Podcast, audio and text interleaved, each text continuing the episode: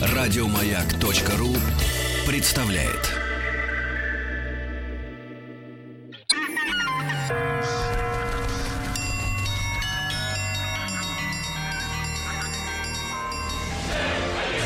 Русский мир.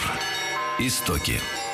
Граждане, э, дорогие друзья, для изучающих историю э, нашей с вами родины, да, мы специально для таких, как Рустам Вахидов, э, затеяли... И Тим Керби. Да, ну, ти, таких меньшинство, большинство все-таки таких вот... А Тим потом преподавать будет уроки русской истории в американском университете штата Огайо. Ну, да. там качество таких такого вот, образования так... настолько низкое, да. что я уже могу. Да, таких вот с глазками с поволокой, что называется, да. Так вот, серия наших э, специальных программ «Русский мир. Истоки» вы можете слушать не только в прямом эфире, как сейчас, на маяке, но и в удобное для вас время на сайте радиомаяк.ру и в подкастах, в iTunes. Э, просвещайтесь, дорогие товарищи.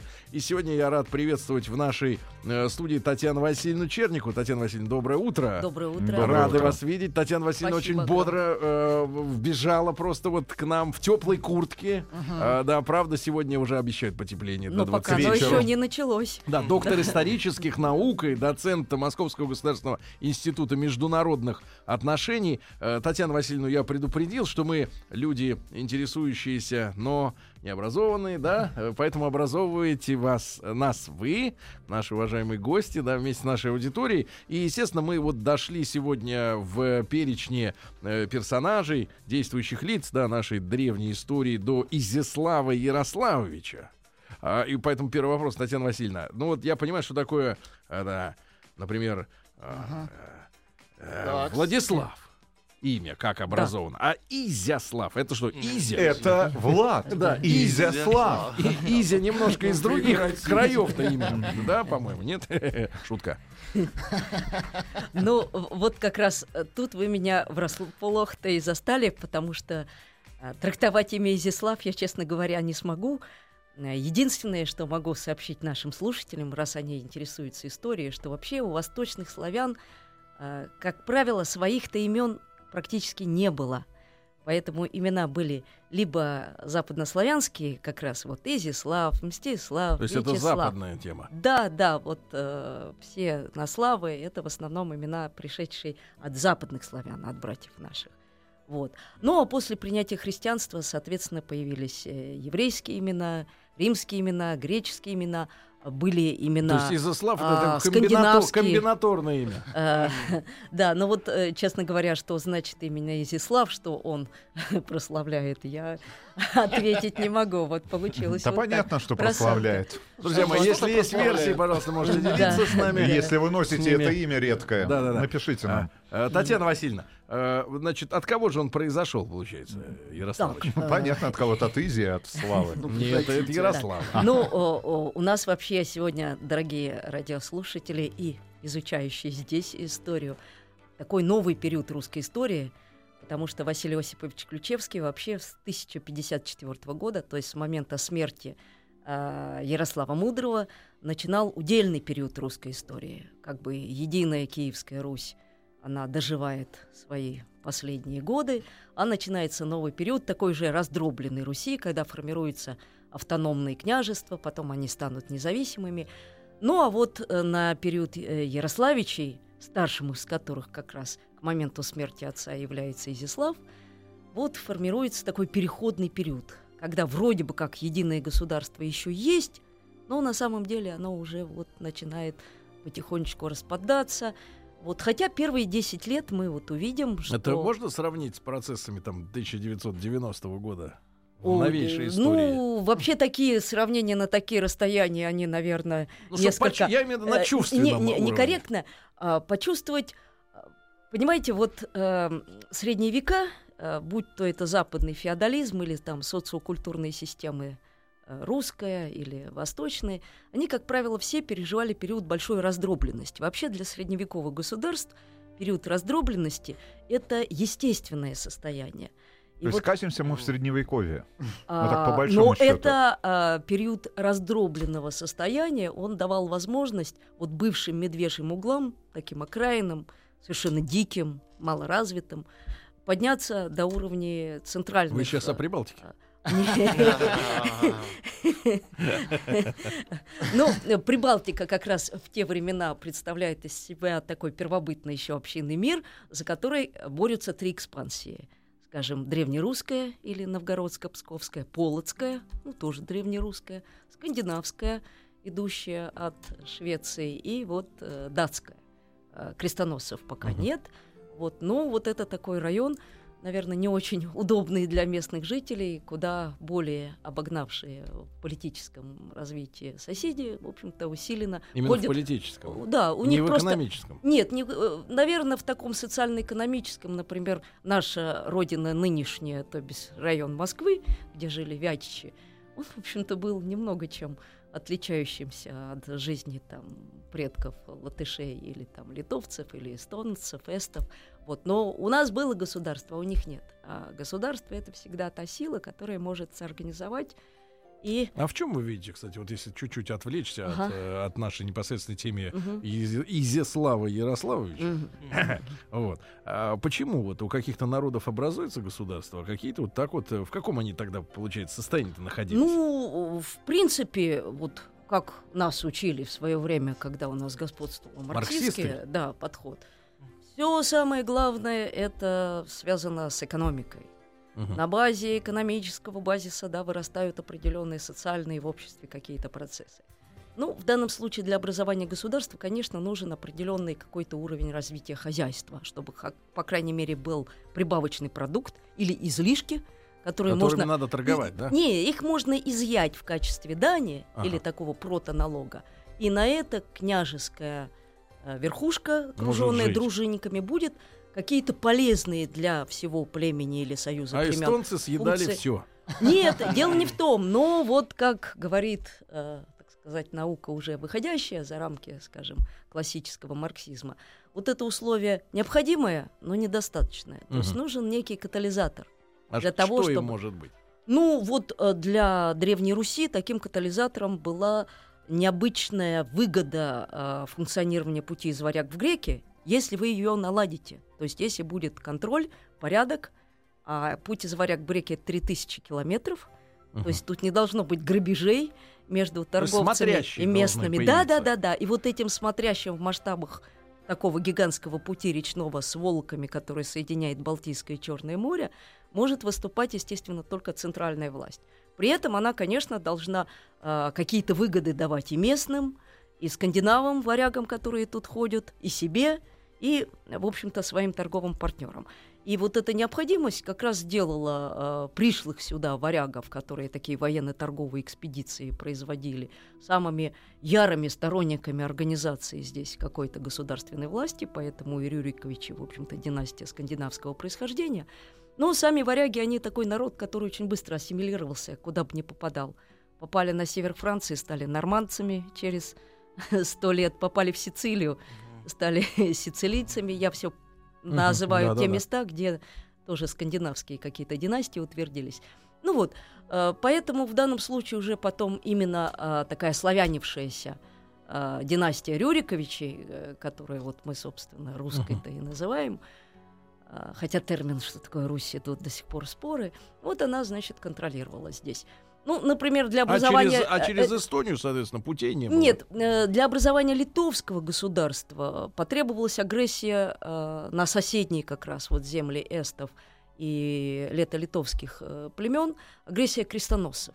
То есть у них государство образовывалось как защита своей территории, своей От идентичности. того, что могло быть с ними. Да, да, да, да, потому что пример такой был. А вот э, в данном случае мы говорим о Прибалтике в тот момент.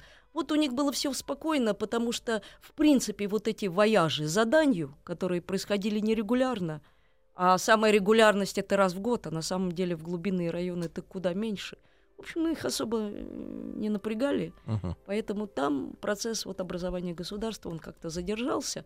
Но потом получилось так, что крестоносцы принесли свою государственность uh-huh. иную.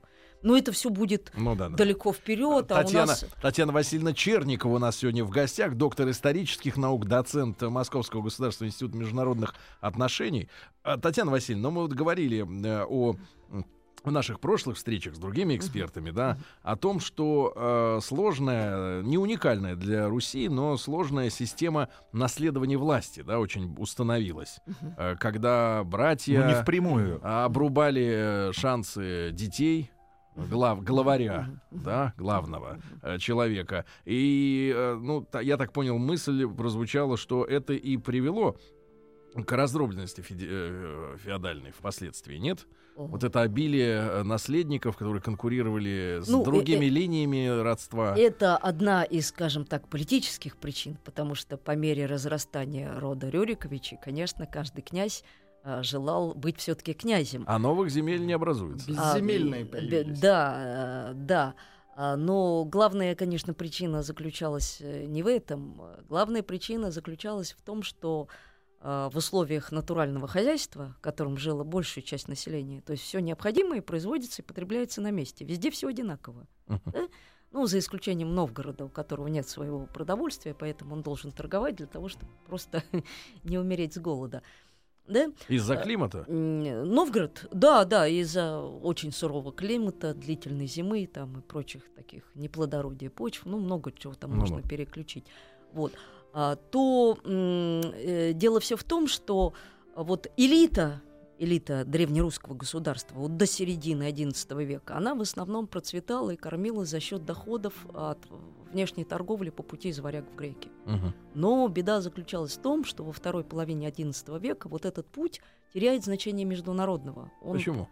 А, две причины. Э, Причина такая, на самом деле, глобальная, э, более важная, чем вторая, о которой Мгм. я скажу. Э, Вот глобальная причина заключалась в том, что путь из варяг в греки три с половиной тысячи километров по сравнению со старым среднеземноморским, который Западную Европу связывал с Левантом, да, с развитым Востоком, 800 километров по морю, он, конечно, неэффективен. И как только вы То есть откроете... ИГИЛ всплывает, да, вот на памяти. Как только вы откроете старый путь, э, моментально вот этот путь из варяг в греки должен потерять международное значение. И вот как раз, если вы помните, э, конец XI века, это первый крестовый поход, Мгм. который, собственно, это и сделал. И поэтому уже с конца 90-х годов XI века э, старая дорога заработала, и с нашей территории, и с наших источников исчезают, например, варяги, их нету. Те, кто остались, они ассимилировались, новых не пришло. Почему? Вот.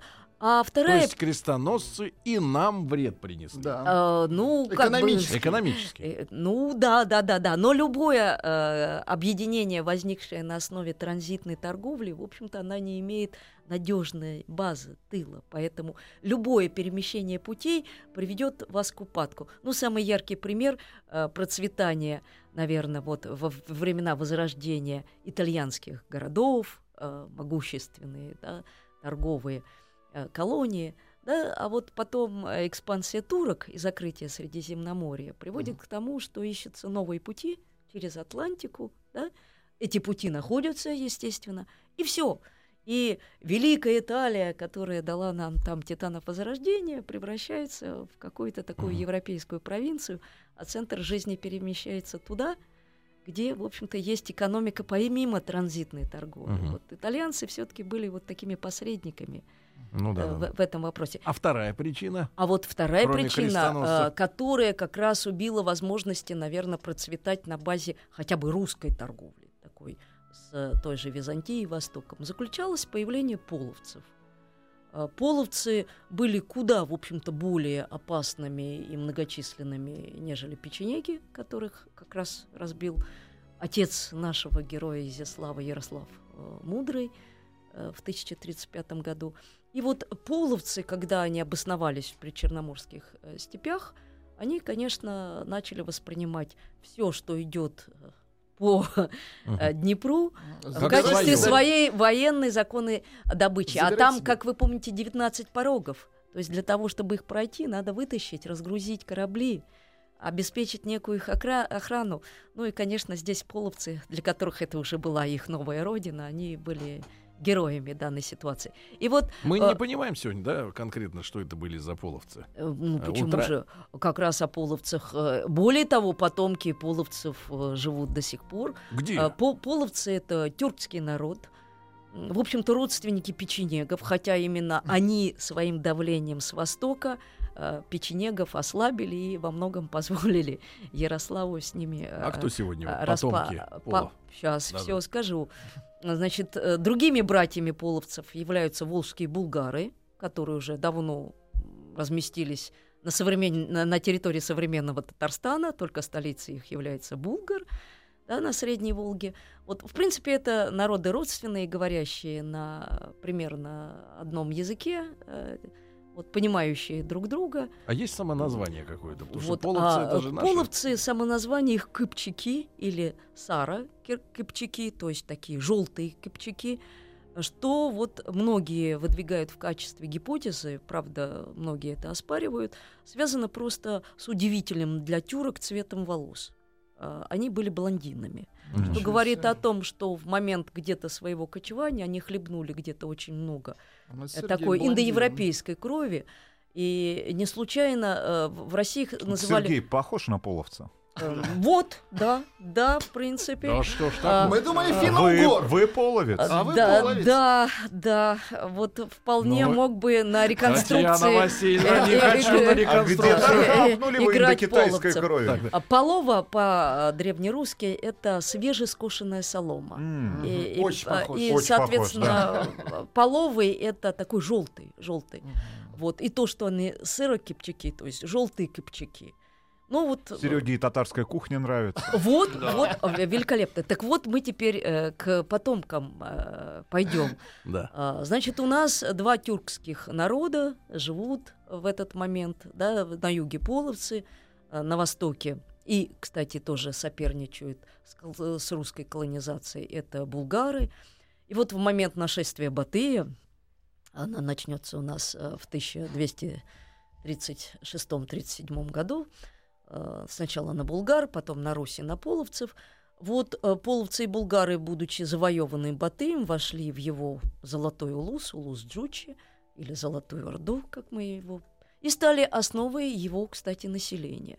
Мгм. Э, а поскольку в, в государстве чингизидов слово татары э, было как бы названием суперэтноса всех народов и племен, кто входил в империю чингизидов, то, То есть как название... советский народ. Да, да, Типа- да, типа, да. совершенно верно. Название татары перенеслось и на половцев, завоеванных Батыем, и уже ставших его людьми, и с ним дальше выступавшим как завоеватели и победители, и на булгарских, э, э, на булгар, Мгм. да, и современные наши татары, в данном случае и ка- казанские, поволжские, и татары э, крымские, вот крымские в большей степени потомки половцев, а татары, которые живут в Татарстане, в большей степени потомки э, булгар. Мгм. Вот, кстати, до 19 века у татар, которые в Татарстане, сохранялось еще само название булгары. Мгм. Иногда на переписях они называли себя именно так.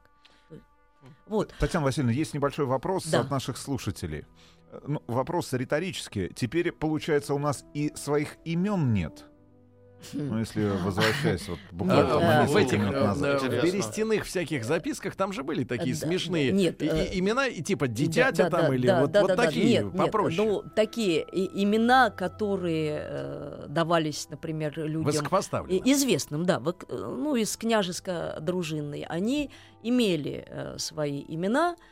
А, Вот э, подозревается очень сильно, что Соловей-разбойник, известный нам по былинам, на самом деле, видимо, носил имя Соловья или Соловейка и был никем иным, как э, вождем, э, князем Вятичей, которых как раз Владимир Красносолнышко разгромил и присоединил, и миф уже вот возникает былина, точнее, вокруг этого имени. Ну, а были Бы- и- вот известен имена? еще чисто восточнославянское, конечно, по имени воевода Волчий Хвост. Это как раз победитель Радимичей, воевода э, Владимира Красносолнышко, который покорил и присоединил э, Владимиру и Киеву э, Ради- Но- Ра- но- Радимичей. но, э, э, Татьяна Но это Васильевна, вот- но это очень похоже все-таки на клички, там типа хирург. Ну, э, вот. да, а, вот, ну, а вот, э, да, а вот да, чтобы, но а вот я чтобы нашим уважаемым слушателям вот, хочу ну, сказать, народа. Что э, Может быть, я про- просто хочу Да. добавить, какие самые типичные имена масс? Народные, да. Да, А, просто... После принятия христианства, естественно, те имена, которые им давались по святцам, То есть это имена были греческие, э, имена еврейские, э, и имена римские. Ну вот имя Иоанн, да, э, имя еврейского происхождения, но настолько популярное, правда, чуть позже, mm-hmm. что оно стало именно э, таким именем народным, да, если mm-hmm. надо было назвать как-то русских Иван. по имени, то Иван. Как Да. вот немцев называли фрицы, потому что фриц было очень распространено. Элега- Диц. элеганцы. А, да. Элеганцы. Друзья мои, а, друзья Да. мои, Татьяна Васильевна Черникова, замечательный наш сегодняшний докладчик, гость, доктор исторических наук, доцент МГИМО. Мы сегодня э, продолжаем наш э, цикл «Русский мир». После новостей продолжим.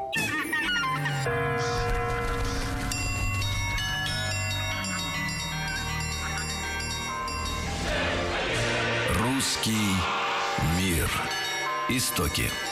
Э, Друзья мои, могу сознаться, сегодня очень интересно мне э, слушать Татьяну Васильевну Черникову, доктора исторических наук, доцента МГИМО. И очень нравится, что мы вот углубляемся и в другие смежные темы, может быть, даже через столетия переносимся на другие э, значит, э, просторы, да, потому что много, много интересно, многое нужно понять, и мне очень приятно, что наша аудитория э, внимательно слушает, да, и подбрасывает свои вопросы. Да, да, например, Пожалуйста. хватит врать. Хватит врать, пишет наш слушатель из Московской области. Рюрик внук Гостомысла. А он славянин, а не скандинав. Просто мысл. да, да, Вау. Татьяна Ну вот хочу сообщить тогда нашим слушателям, что в принципе э, историк, э, когда он э, пытается реконструировать прошлое, он работает с некими историческими документами или, как историки называют, историческими источниками.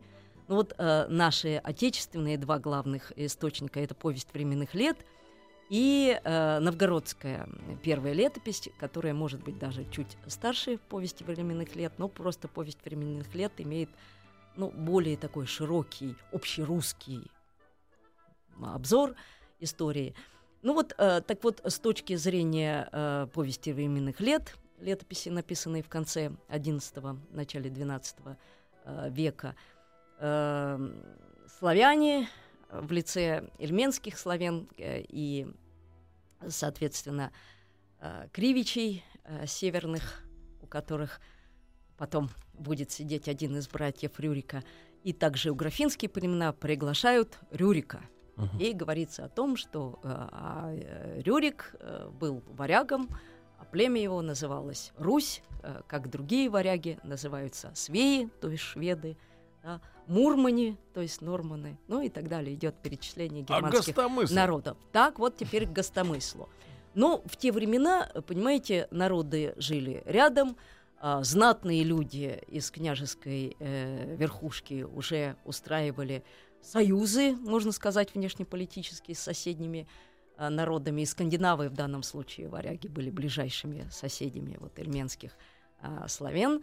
Вот. И э, дочь Гостомысла, который был одним из э, старейшин э, территории славян, кстати, хочу слушателю сообщить, что славного города Новгорода по археологическим данным э, в те времена, когда идет приглашение Рюрика, еще не было. Новгород э, археологически подтверждено город, возникающий в X веке, поэтому э, Рюрик сидел не в Новгороде, он сидел либо в Старой Ладоге, либо в Рюриковом городище. Это Рюриков городище напротив Пирыни, то есть южнее. Это на ныне со- современной- Есть, э, А? есть там что-то? Да, да, да, да. В Рюриковой городище роскошные руины каменные такого замка крепости, поэтому туристы туда ездят с удовольствием.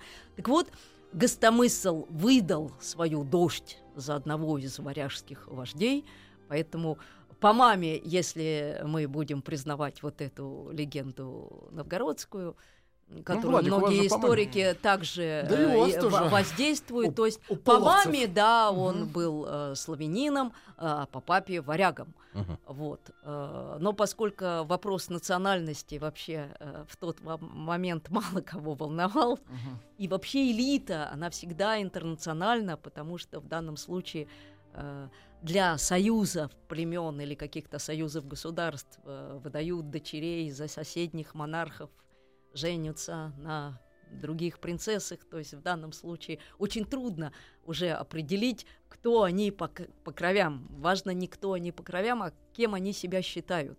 Вот э, если возвращаться к нашему герою Изиславу, все-таки Мгм. э, он Э, хоть его мама и была стопроцентная скандинавка, Ингигерда или Ирина в православии, это жена Ярослава Мудрого, она вот Шведка. Шведка, да. Сам Ярослав Мудрый, э, сын Рогнеды, которая тоже варяжского э, происхождения, да, Владимир наполовину, наверное, тоже варяжского происхождения. Вот, но считают они себя уже, естественно, русскими князьями, Э, государство Русь это восточнославянское государство, безусловно, и по менталитету, и по языку. Э, поэтому в данном случае э, мы имеем дело со славянскими. А у нас было вот, Татьяна Васильевна, при дворе в те времена, ну, двора-то как такового не было, понятно, но Нет, тем но не менее... был. Вот, Княжеская... Была ли такая ситуация, может быть, об этом говорят люди, чтобы, как, например, в, в той же в Англии, да, угу. позднее намного, конечно, но тем не менее, э, ну, был принято, например, говорить э, по-французски, да, а английскую речь считали простонародной. У нас было какое-то такое подобное явление, что Вы знаете, элиты общались на каком-то другом вот языке? Вот по нашим источникам, о которых я говорю, то есть о повести временных лет и о первой новгородской летописи, э, в общем-то, сильного влияния э, скандинавского языка э, не прослеживается. Ну, вот это связано и с особенностью, еще раз, э, э, скандинавов, которые уходили со своей родины и где-то оседали, угу. они очень быстро перенимали местную культуру и местный язык. Вильгельм Завоеватель говорил по-старо-французски, хотя был, в общем-то... Французские нар... руководители э, Англии, они несколько сотен лет держали да, путь да. французским языком. Да, да, да, да, и, в общем-то, старофранцузский долгое время был государственным языком Англии после завоевания Вильгельмом Завоевателем. Но вот э, в наших источниках сильное скандинавское влияние uh-huh. не прослеживается. То есть от скандинавов фактически остались только имена. Вот, uh-huh. например, Ингвар, Игорь в русском уже, в таком uh-huh. славянском варианте. Хельги, Олег. Uh-huh. Э, причем вот с Хельги и Ольгой, э, Хельгой, э, очень интересный момент. Дело все в том, что Хельги в переводе со скандинавского это провидец или вещий. Угу. Вот посмотрите, Олег. Э, Олег вещи это по сути дела на двух Перевод. языках одно и то же. Вещи вещи да? Только Татьяна одно... тогда еще один вопрос от наших слушателей. Олег, они, Олег, они разбудили, подкидыш. разбудили, да, да вулкан. Да, а да. что вы а, тогда можете сказать о фильме Михаила Задорнова «Происхождение Рюрика»? Там совсем другие Михаила, а что вы скажете о рекламе Ивара Калнинша «Чарующий аромат свежемолотого»? Ну, в данном случае я, наверное... Тут бы, конечно, хотелось еще а, поговорить, наверное, о книге Фоменко и Носовского с их версией, конечно, и новой хронологии, но мы сегодня не будем говорить об этом Я в этой думаю, программе. Должна быть отдельно. Придерживаться все-таки классического жанра исторического исследования, хотя я очень люблю фэнтези, исторические фэнтези, к которому надо отнести Фоменко. Вообще я уважаю Фоменко и Носовского, знаете за что? За то, что они разжигают интерес, интерес к истории. Люди а начинают а образование есть вообще? Ну, Фоменко вообще-то доктор математических наук, а, страшно математических талантливый наук. человек, угу. прекрасный художник. Именно вот. поэтому так много э, и цифр это, в этих да, исторических да, да, да. трудах. Он занимается как историей. профессиональный математик, где должна быть жесткая логика, э, он некоторых вещей вот в истории просто понять не может. Он, например, не может, что для древней истории, там, например, которая базируется только на археологических данных, ошибка плюс-минус 500 лет – это нормальная ошибка. Для него, как математика, это значит что-то такое катастрофа, они вообще не знают э, ничего, потому что история все-таки реконструирует какие-то процессы. Я еще хочу слушателям сказать, объяснить, почему а, собственно, восточнославянские имена, а, вот эти вот производные от каких-то там кличек, как вы сказали, хотя это, наверное, вполне... Они тут уже были... Э, прислали сайт и, со, и, со старославянскими и, именами. именами. Вы, а, вы с кем? С нами или с ними? Старослав... Вот, э, во-первых, э, кроме восточных Бажена, славян... Белла, Белава, ну, Родослава, Прибрана, Предслава. Существует ведь вообще э, древнее славянское единство, поэтому западнославянские имена — это не чуждые славянам имена — те же самые Вятичи и Радимичи – это западнославянские изначально племена, которые пришли а, в Волго-Укское междуречье по версии повести временных лет, вот где-то а, в восьмом-девятом веках, то есть они могли приносить эти э, имена. просто жителям родовых общин, а большая часть, вот особенно северо-восточного края, восточных славян, жила родовыми общинами, не нужны были как таковые имена, потому что в родовой общине все ко всем обращались по э, степени родства. Поэтому, например, Брат, в, в жена, русском языке зять.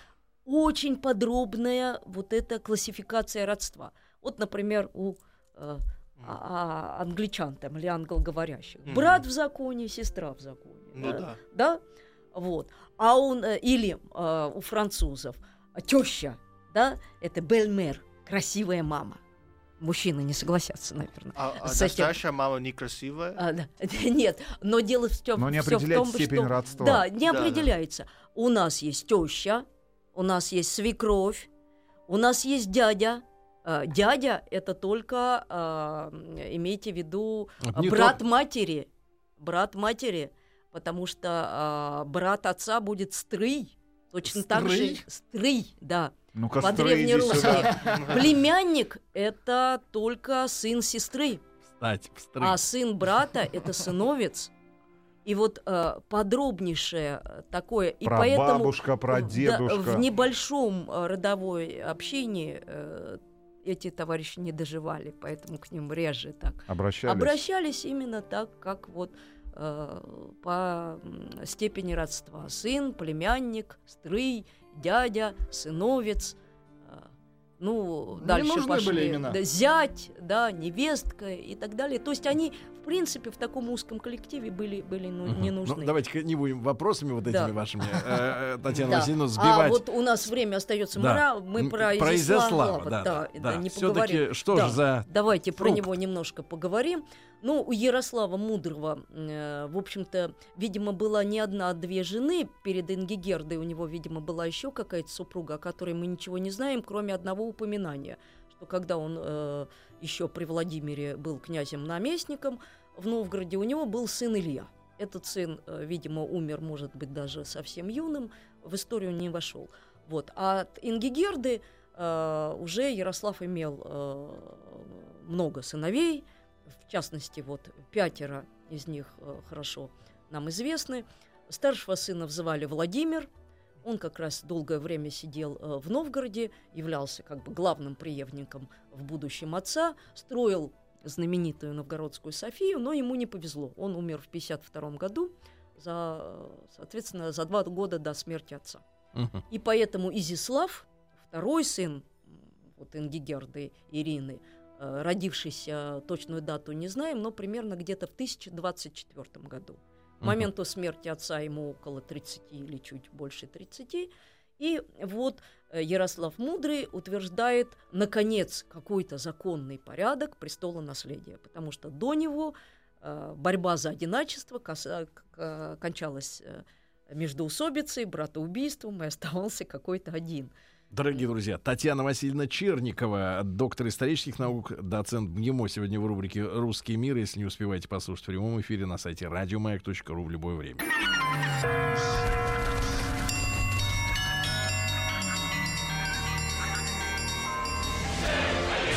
Русский мир. Истоки. С Татьяной Васильевной Черниковой продолжаем мы разговор о Изяславе Ярославиче, э, который являлся первым нашим э, руководителем, да, который э, унаследовал от отца четко прописанную систему, да? Систему, да. Система это называется лиственничная или очередной порядок. Представляет она из себя довольно сложную штуку. Право на власть считалось не правом какого-то одного монарха и его наследника, а правом всего княжеского рода. То есть весь род Рюриковичей обладал правом на верховную власть и вообще на власть. Э, Вот. В связи с этим надо было выстроить иерархию наследников. И вместо прямого, утвердившегося в большинстве стран мира порядка престола наследия, вот Ярослав Мудрый предлагает такую систему наследования по родовому старшинству. Ну, поскольку его единственный брат Судислав сидел в порубе, то есть в тюрьме, а, и в число наследников не входил, то у него были сыновья. И вот этих сыновей он выстроил как бы в очередь. Старший Изяслав становился великим князем киевским, а, следующий Святослав становился князем Чернигова, следующий по значимости земли, следующий сын, любимый сын Всеволод, отец Владимира Мономаха, знаток пяти иностранных языков – и любимец действительно отца по летописным сообщениям. Он становился князем Переславским, Переславль русский, город, находившийся юго-восточнее Киева. И э, именно вот эти э, три старших сына по завещанию Ярослава Мудрого могли по очереди наследовать Киев. Двух э, младших своих э, сыновей – то есть э, Вячеслава и Игоря, он выводил из наследования Киева, но давал им в управление Вячеславу Смоленск, а Игорю Владимир на Волыне, Владимир угу. Волынский. Вот. И в итоге, вот как ни странно, такая вот странная запутанная система, но она фактически до э, где-то второй четверти, до середины 15 века в русских землях просуществовала. И, в принципе, вот каждый князь он мог...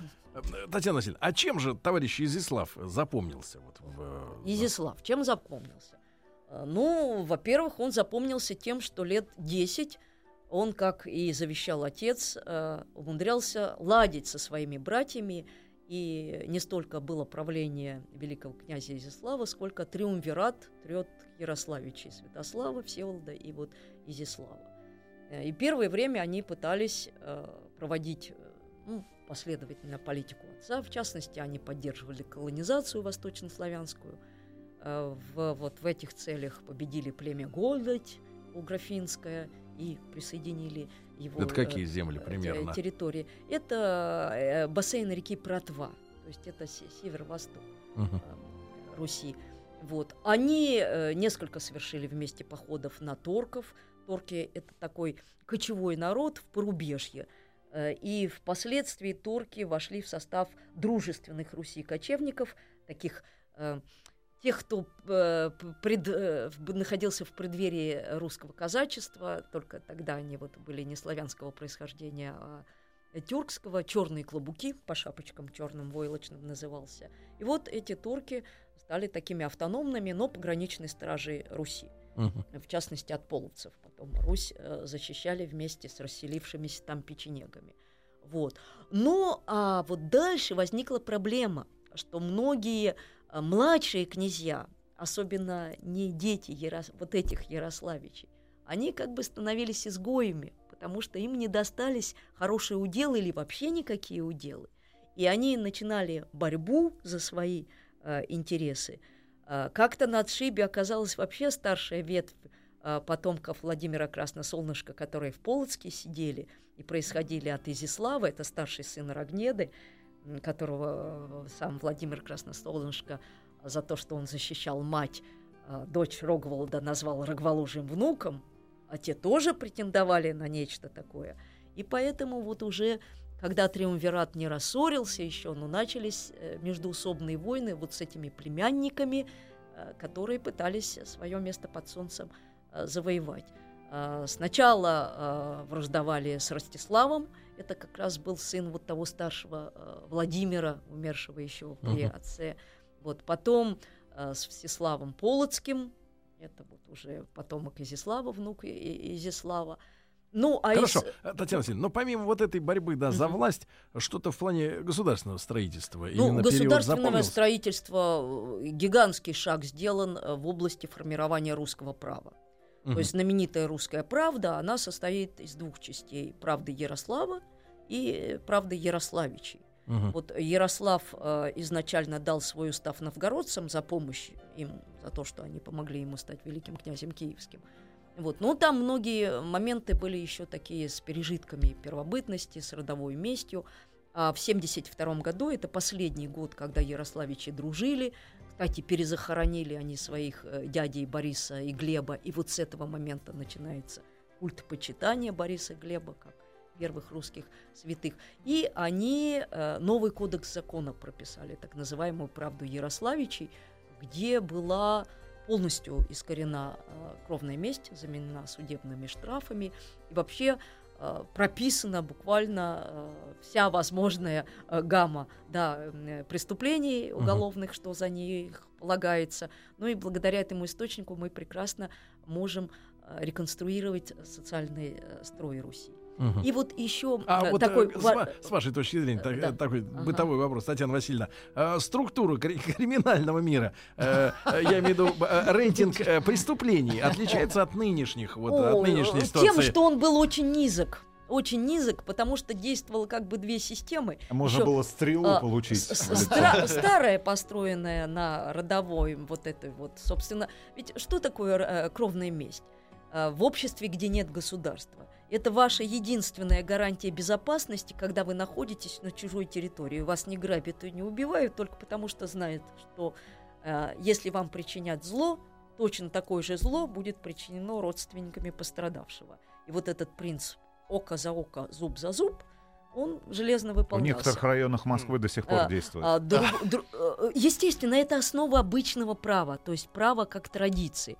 Но когда появляется государственная уже структура, она начинает суд концентрировать в своих руках, и вот это стихийное право, оно отходит постепенно, не везде, ну вот на Руси в частности, оно постепенно отошло э, на задний план, и ВИРа, собственно, судебный штраф, гораздо лучшей месте гарантировал безопасность. Виры были колоссальные – вот а, за убийство знатного человека, боярина, то есть члена старшей княжеской дружины, Вира полагалось 80 гривен серебра. Это примерно какой Это доход? я, да, я объясню. Ага. На Руси, благодаря По вот этой торговле старой из варяг в греки, была гигантская накачка серебром.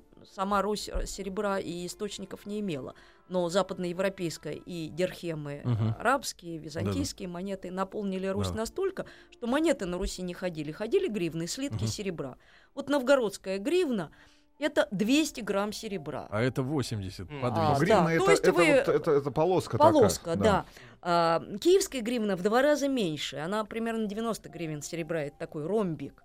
Но угу. вы все равно посчитайте, сколько нужно килограмм Это серебра много, заплатить, да. прежде чем вы причините э, зло. Да, Татьяна Васильевна, мы вас искренне благодарим. Рады будем видеть вас снова в гостях. А Татьяна Васильевна Черникова, доктор исторических наук, э, доцент Московского государственного института международных отношений.